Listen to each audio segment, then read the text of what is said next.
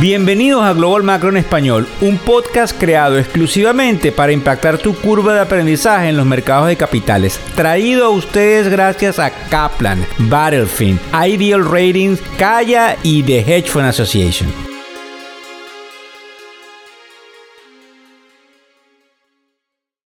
Hola, ¿cómo están? ¿Cómo les va? Feliz viernes. Hoy es viernes 10 de febrero del año 2023. Buenas noches, buenas tardes o buenos días, dependiendo no solamente de dónde nos escuchas, sino a la hora que escuchas el podcast.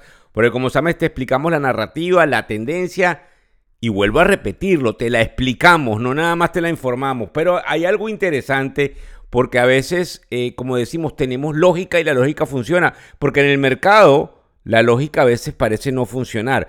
Pero resulta que hemos venido diciendo que hay que tener mucho cuidado. Creo que lo dijimos. Después de lo de las tasas de interés y aquella subida, la narrativa va a cambiar a Rusia y Ucrania. Pues aquí estamos.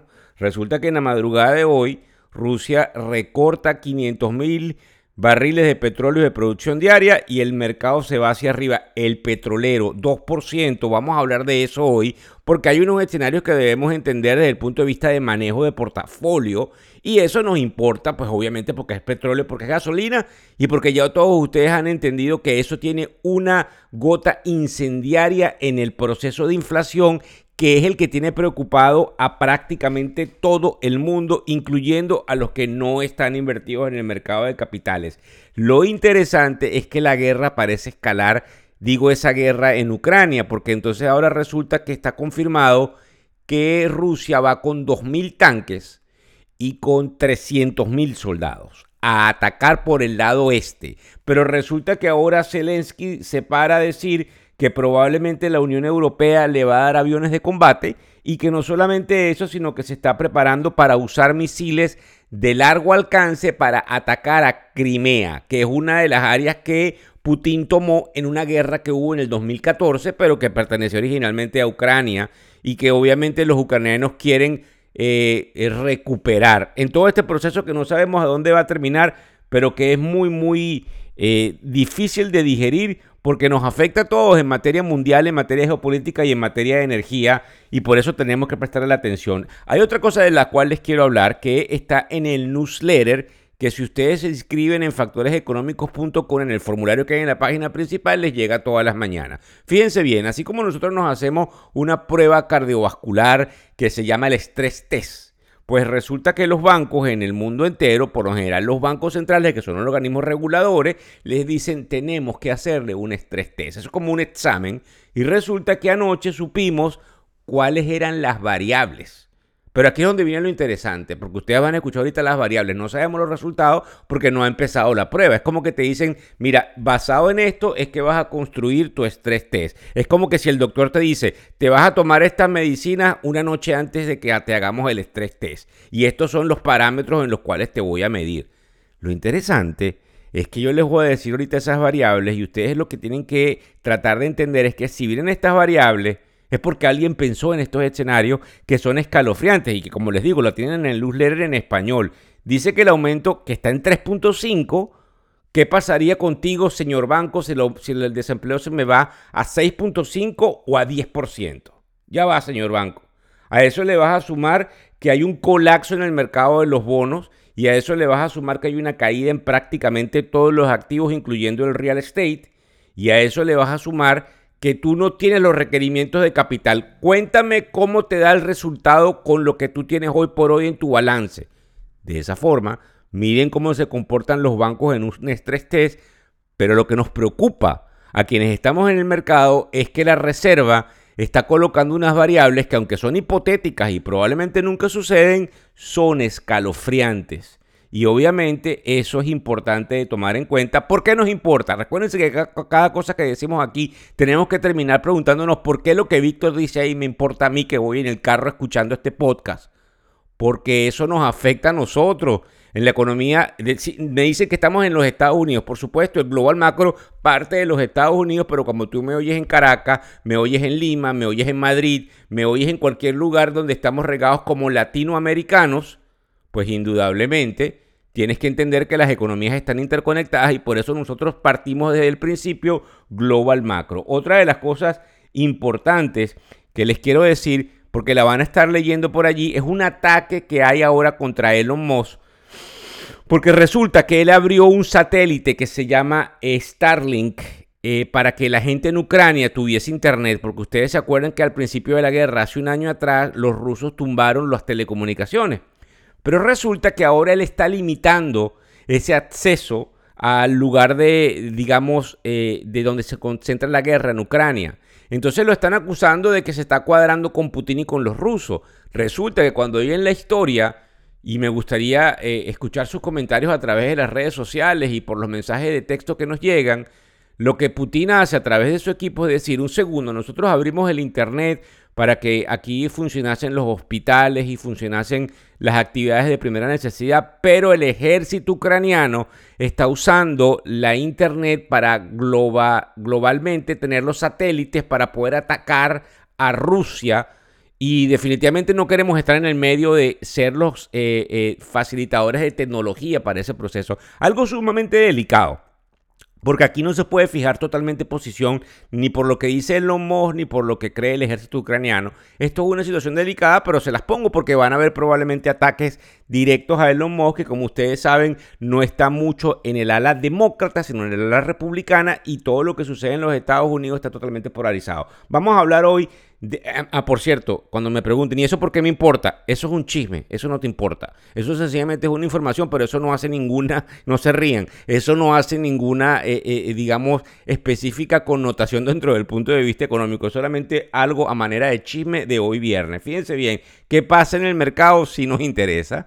Eh, nosotros creemos que eh, no hay una tendencia definida y por eso estamos obviamente en un rango. Y ustedes siempre escuchan, y nosotros estamos en el momento más importante, hacia dónde va el mercado. Eso es, eso es un cuento chino que nos hemos metido todos los que manejamos portafolio, porque realmente todos cuando nos sentamos en una mesa decimos, ¿cómo le ganas al mercado? Cuando tú haces lo que hace Warren Buffett y el Charlie Munger, el señor que no cree en las criptomonedas, por ejemplo. ¿Qué hace él? Invierte a largo plazo. Y tranquilo, y sin nervio. ¿Por qué? No le puedes ganar al mercado, ni que tengas los modelos biónicos ni nucleares. Esto es uno de los componentes más difíciles, pero resulta que puedes por lo menos divertirte con todos estos catalizadores. Y ahora ellos han cantado algún tipo de victoria porque la inflación ha venido bajando, ¿verdad? Pero resulta que hace dos días, y eso está en el tapete hoy, les dije que el precio de los, precios de los vehículos aumentaron en un índice que se llama Manheim, que es el que mide los precios de los vehículos usados, y ahora hay mucho miedo y ya todo el mundo dentro de sus enunciados o sus asunciones está diciendo que el mercado puede ver eso que se llama un uptick, que es un tick hacia arriba, que es un, que es un precio hacia arriba nuevamente en esa deflación, pues se dio la vuelta en U y vuelve la inflación un poquito hacia arriba. Y si a eso le sumas las expectativas que causa en los, digamos, directores corporativos el hecho de que el petróleo me venga otra vez subiendo, te replantea todo.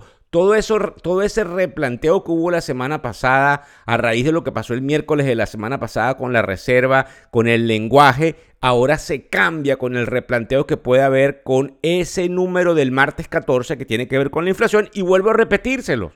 Es como un cuento, es como una novela, es, es preocuparnos y cómo ganas dinero en el mercado de capitales invirtiendo a largo plazo y no oyes a Víctor y no oyes ninguna de estas cosas, es imposible. El ser humano siempre quiere estar pendiente de lo que sucede, solo que yo soy sumamente sincero en decirles qué es lo que funciona realmente. En cuanto al petróleo, para que estén claros también, porque el petróleo va a subir, ya va, vamos a analizarlo desde el punto de vista de lo que tenemos nosotros en las pantallas. Nosotros tenemos ahora que los rusos se han cuadrado con la Organización de Países Exportadores de Petróleo, trancan el grifo y ellos dicen, y nosotros no vamos a aumentar. ¿Qué pasa con el petróleo en el corto plazo? Sube ¿Quiénes se benefician? Los países productores de petróleo. Como por ejemplo, ¿quién? El país donde yo nací, Venezuela. Pero ¿qué es lo que pasa en el mediano plazo, Víctor? Bueno, resulta que si lo que tú estás diciendo, que pareciera lógico desde la tribuna de factores económicos, que es que las tasas de interés tienden a subir producto de que se despega la inflación, ¿qué es lo que va a pasar cuando ese acordeón se estira? ¡Pum! Recesión. ¿Qué sucede en términos de recesión con las materias primas? Palo para abajo.